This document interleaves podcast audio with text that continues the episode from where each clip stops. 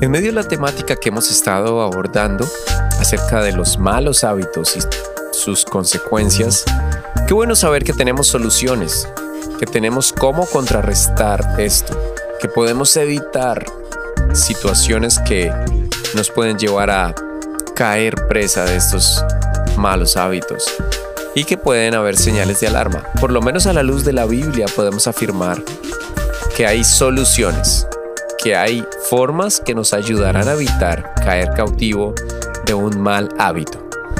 Yo soy César Méndez, bienvenidos una vez más al podcast entre palabra y canciones y a la continuación de esta serie Guarda tu corazón. Un episodio más, espero que sea de bendición para ustedes. Quédate hasta el final. Vamos adelante.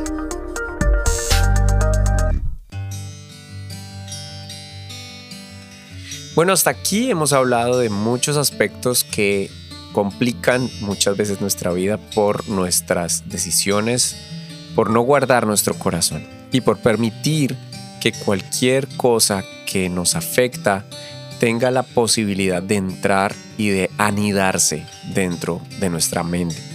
Recordemos que cuando la Biblia habla de corazón es justamente eso que propende a fabricar nuestros pensamientos y a las intenciones de hacer las cosas, de actuar, de reaccionar, de hablar y finalmente de llevar un estilo de vida.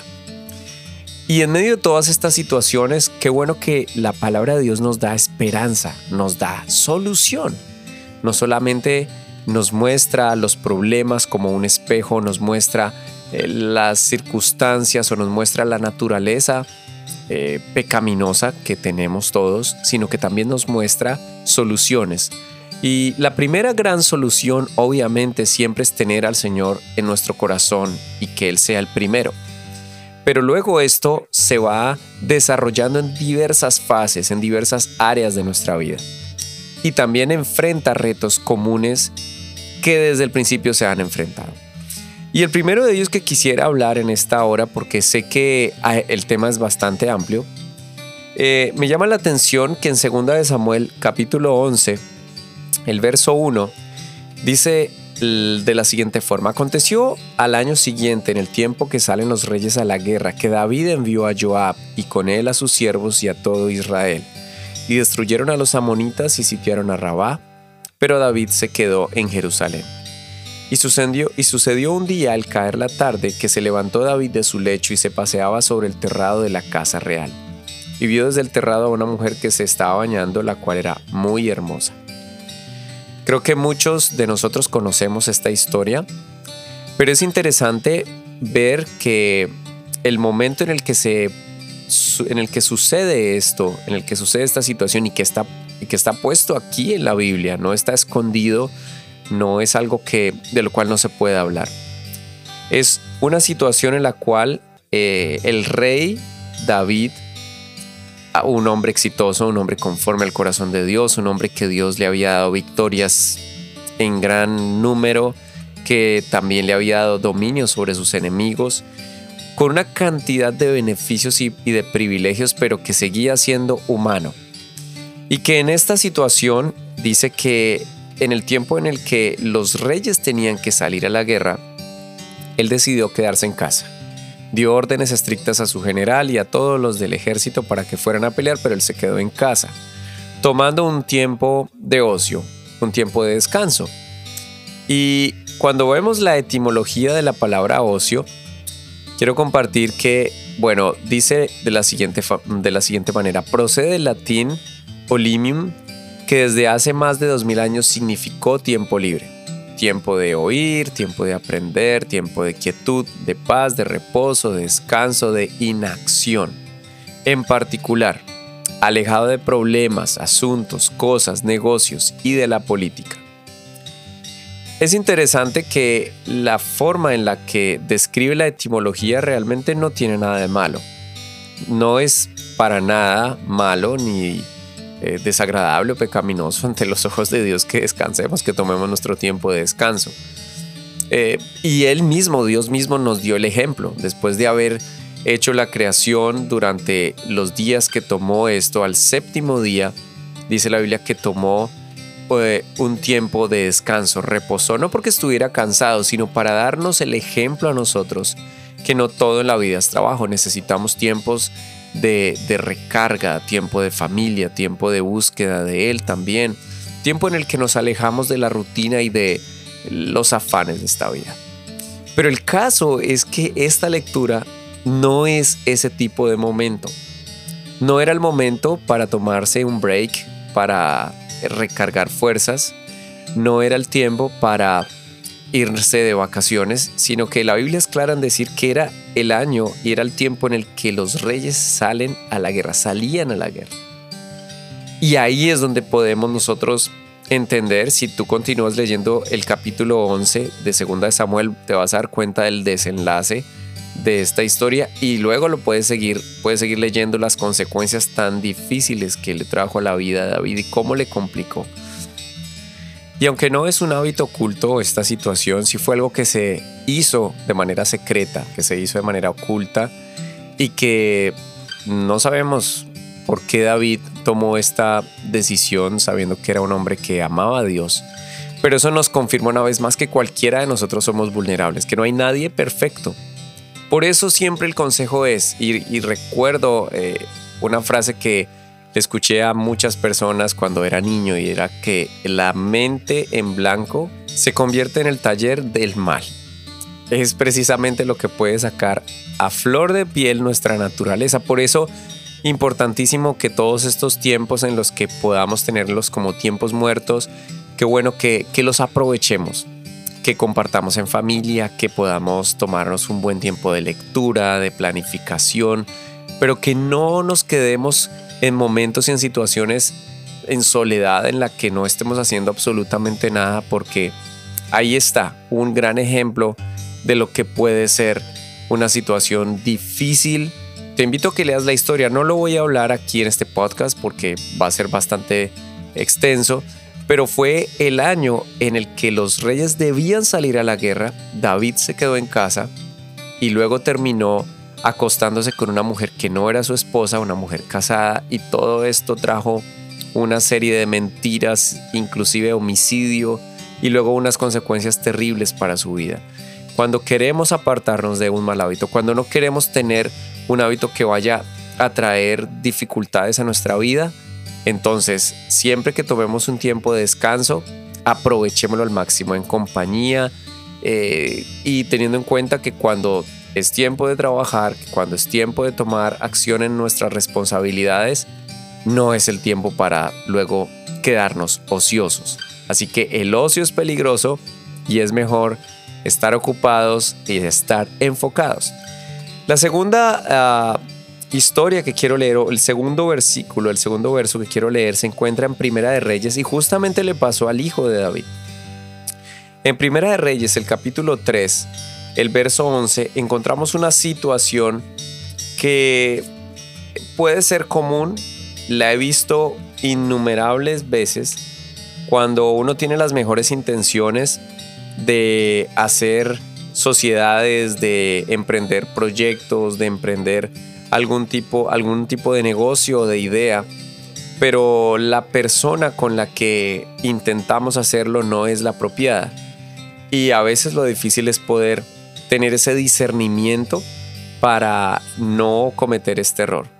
Sin embargo, en la historia de Salomón encontramos un, caso muy particular que sí nos puede dar una ilustración muy clara.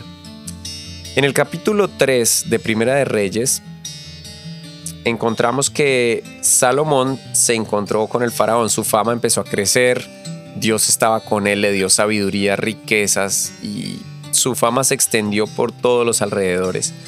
Y dice la Biblia que Salomón hizo parentesco con Faraón, el rey de Egipto.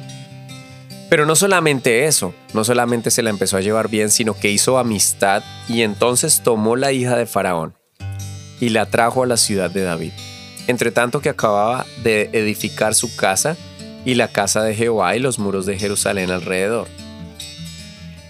Las intenciones de Salomón no eran malas, simplemente era tener amistad con, eh, con las naciones vecinas, una de ellas era Egipto y sigue siendo Egipto una nación vecina de Israel, pero olvidó una de las reglas principales que Dios les había dado no solamente a los reyes, sino desde el mismo momento en el que Israel empezó a tomar posesión de la tierra prometida, una de las normas era respecto a las alianzas o a las relaciones con los extranjeros, con las naciones que estaban ahí, era que no fueran a tomar una mujer como esposa porque probablemente ella les iba a llevar o le iba a influir después en qué? En su corazón. Su corazón no iba a ser guardado, sino que su corazón sería inclinado a adorar dioses ajenos, dioses extraños. Y este, en el capítulo 3, encontramos que fue el inicio del fracaso de Salomón.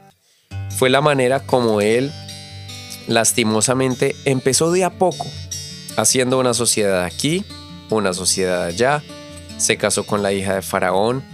Y luego en el capítulo 11 del mismo libro dice, pero el rey Salomón amó además de la hija de Faraón a muchas mujeres extranjeras hace la aclaración mujeres extranjeras, a las de Moab, a las de Amón, a las de Edom, a las de Sidón y a las Eteas, gentes de las cuales Jehová había dicho a los hijos de Israel, no solamente a los reyes, no llegaréis a ellas ni de ellas se llegarán a vosotros, porque ciertamente harán inclinar vuestros, ¿qué?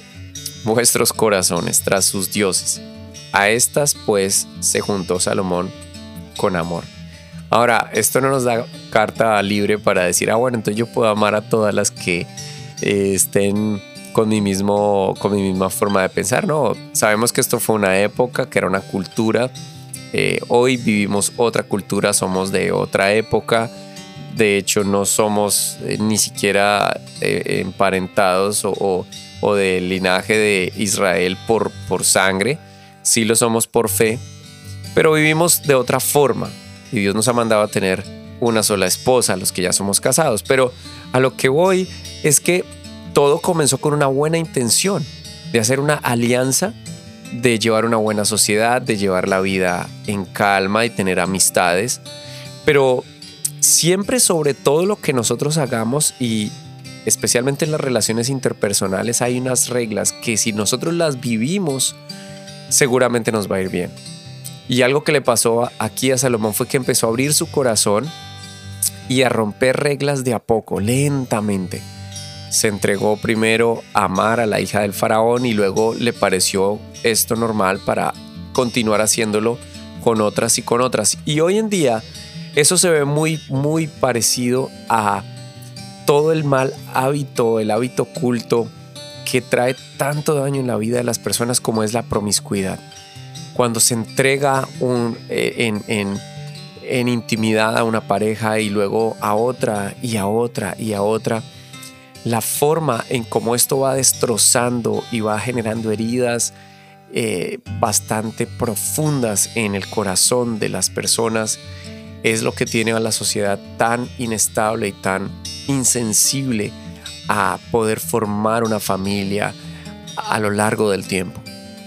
Hoy lastimosamente las estadísticas no son favorables en relación a esto. Así que este es otro, este, este es otro punto que tenemos que tener muy en cuenta. No rompamos las reglas en lo que tiene que ver con alianzas, con sociedades, con amistades, con relaciones. Si la persona con la que te estás relacionando o estás entablando una amistad es una persona que no tiene el mismo criterio tuyo, que no tiene los mismos valores, que no tiene el mismo amor hacia Dios, por más de que tengan las mejores intenciones y tal vez la persona también las tenga, esto no va a ser de beneficio para ti. Y es mejor a veces tomar decisiones a tiempo, tal vez un poco sonrojados y, tal vez un poco eh, que pasemos un, momento un poco acalorado y, y difícil, pero luego poder avanzar en nuestra vida y guardar nuestro corazón. Y una solución que va entretejiendo todo esto la encontramos en Filipenses 4.8. El apóstol Pablo escribió esta, carta desde la cárcel, donde usualmente las personas tienen mucho tiempo de ocio, mucho tiempo libre, pero Pablo no tenía tiempo para eso. No tenía tiempo para perderlo, tenía su pensamiento firme y claro, anclado en su llamado y en el propósito que sabía él que Dios le había dado. Este sí que es un gran ejemplo de cómo usar bien el tiempo.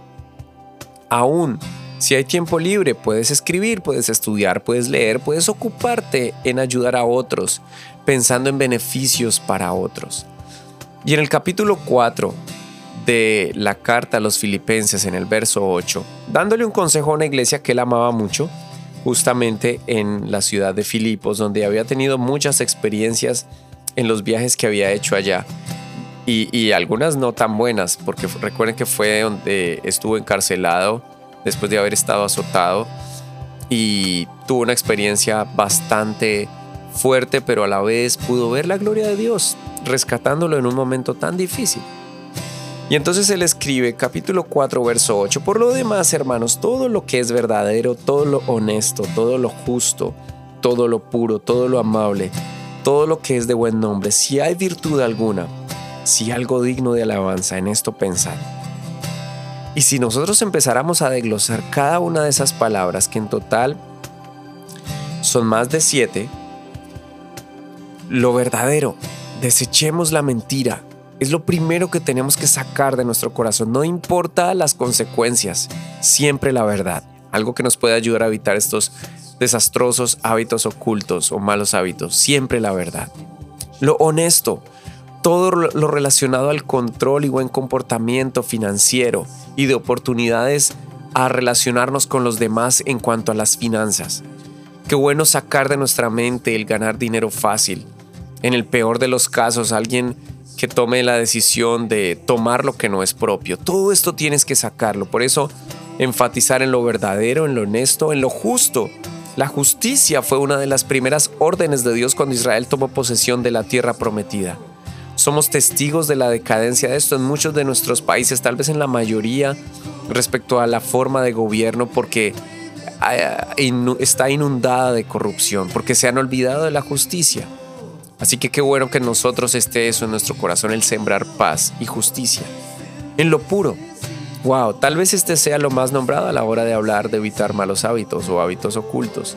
Especialmente porque la mayoría tienen que ver con la inmoralidad sexual, pero ¿cómo nos vamos a dar cuenta o cómo nos mejor nos damos cuenta que esto está articulado con otros? Santiago lo escribe también en el capítulo 3, verso 17 y habla de la sabiduría que viene de lo alto como algo puro, es decir, de eso que nos ayuda a pensar, a tenerla clara, a saber que lo que Dios nos ha dado es demasiado grande, nos ha dado solamente una vida para vivir, nos ha dado unos años para vivir que tenemos que aprovecharlos al máximo, con sabiduría, pero también está lo amable, el poder darnos a la gente con, con amabilidad, expresar una sonrisa. La Biblia dice, ¿qué provecho sacarán ustedes si solamente se comportan bien con los que los aman?